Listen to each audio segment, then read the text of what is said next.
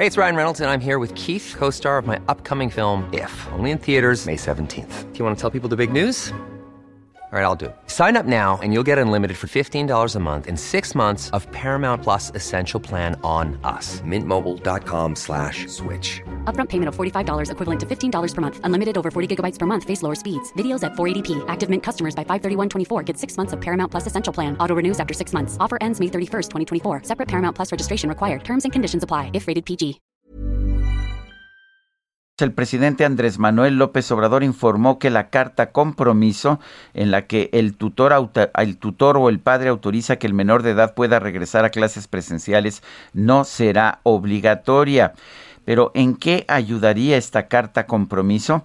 Vamos a conversar con el doctor Andreu Comas. Él es profesor investigador de la Facultad de Medicina y del Centro de Investigación en Ciencias de la Salud de la Universidad Autónoma de San Luis Potosí. Doctor Comas, ¿cómo está? Buenos días. Cuéntenos, en primer lugar, ¿cómo veía usted el texto de la, de la carta responsiva? Bueno, buenos días, muchas gracias por la invitación, Lupita y Sergio. Bueno, es una carta responsiva, eh, pues que no dice mucho y que tampoco aporta, bueno, que no aporte realmente nada. Em, y se ha hecho mucha discusión porque si es necesario una carta responsiva, por lo menos de corresponsabilidad, no solo de los padres, sino también de los trabajadores. Y aunque no sea una carta legalmente vinculante, es una es un compromiso que por un lado deben de hacer los trabajadores y los papás de que entienden las reglas del juego para volver a clases, de que conocen los protocolos, de que están de acuerdo con los protocolos y que se comprometen en, seguir los protocolos y ayudar a las escuelas. No debe ser una carta punitiva, pero sí debe ser una carta de intención en el cual, pues por lo menos los padres y los trabajadores digan, oigan, sí sabemos de qué se trata el protocolo, sí sabemos qué pasa si rompemos el protocolo y sí sabemos cómo volver a la escuela el lugar más seguro para los niños. Eh, doctor, hablando de los protocolos, usted ha escuchado seguramente lo que se ha indicado por parte de la Secretaría de Educación Pública.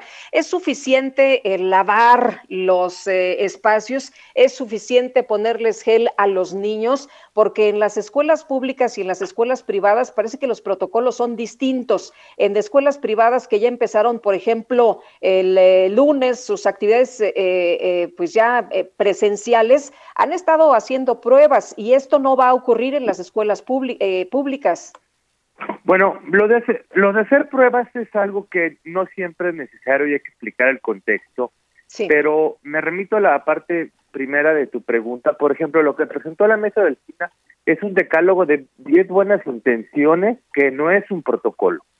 Eh, como vemos, los protocolos, por un lado, deben de estar diseñados para evitar que alguien con síntomas ingrese al colegio luego para detectar a alguien con síntomas dentro del colegio y tercero, que es donde vienen un montón de estrategias, es cómo evitar que si alguien sin síntomas e infectado este, puede entrar, contagie a los demás.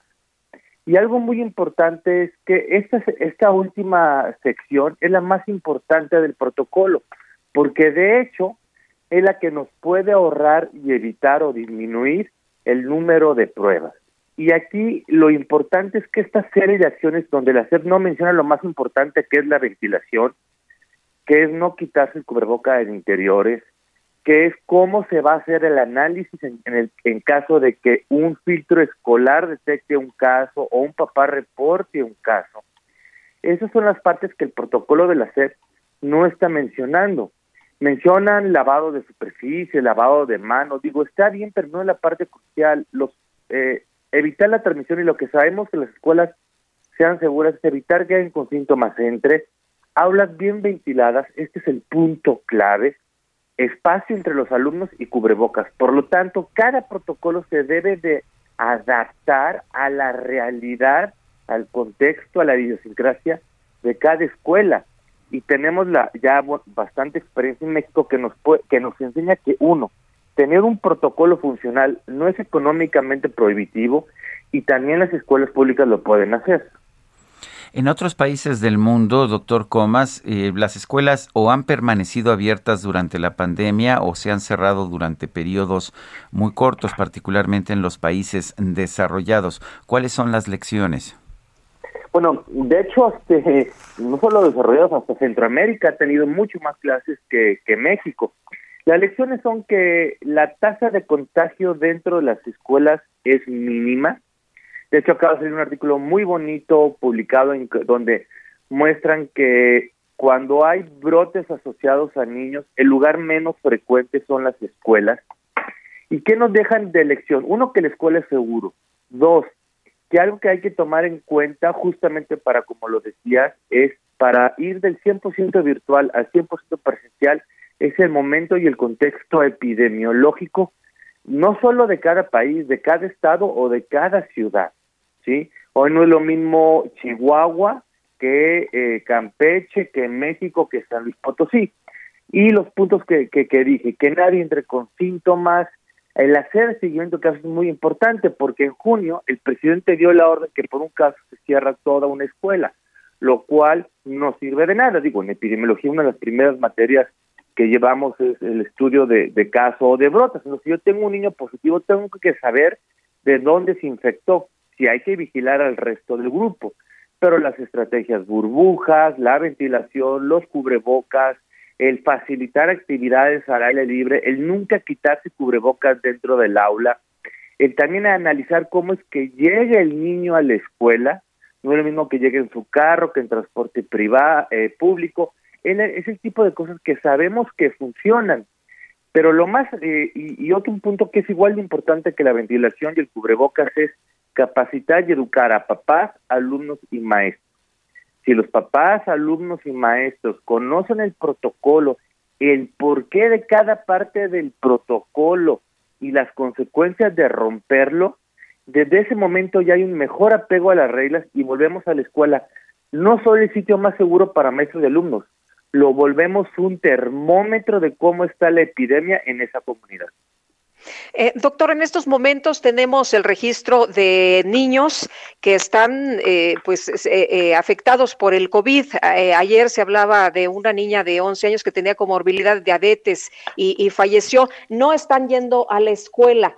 Eh, ¿cómo, ¿Cómo explicamos esto a, los papás? O sea, el, riesgo no es, no, no es ir a la escuela, el, asunto es protegerlos.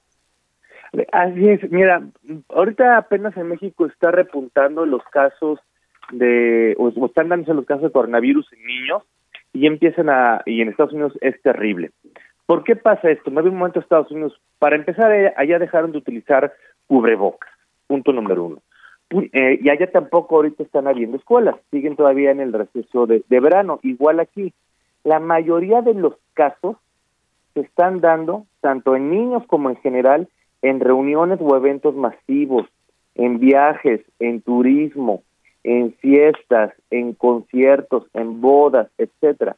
Es hoy por hoy más del 80%, por ejemplo, de lo que tenemos detectado en San Luis Potosí, de donde inician los brotes. Yo lo decía el otro día y, mucha gente en Twitter se enojó. Si un niño está hoy enfermo es culpa del papá, porque si un niño hoy va a una fiesta infantil y se contagia, no tendría por qué estar una fiesta infantil.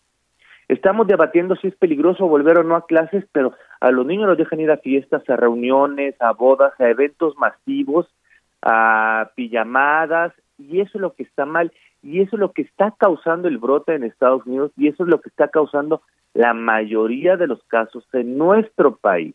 Claro, antes había eh, unas variantes que infectaban a los niños pero no causaban enfermedad, pero hoy tenemos una variante que es la variante Delta que sí infecta a los niños y sí causa enfermedad. Entonces estamos la responsabilidad de los padres que entiendan que su hijo tiene que ir de la casa al colegio, del colegio a la casa y tan tan, así como ellos tienen que ir en este momento de esta tercera ola tan cruenta de la casa al trabajo y de vuelta.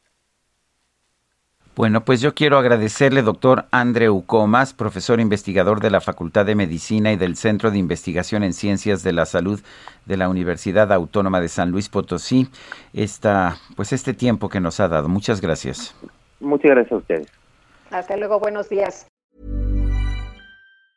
Even when we're on a budget, we still deserve nice things. Quince is a place to scoop up stunning high-end goods for 50 to 80% less than similar brands.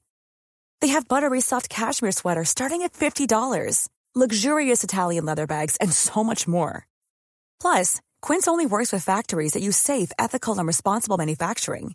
Get the high-end goods you'll love without the high price tag with Quince. Go to quince.com/style for free shipping and 365-day returns.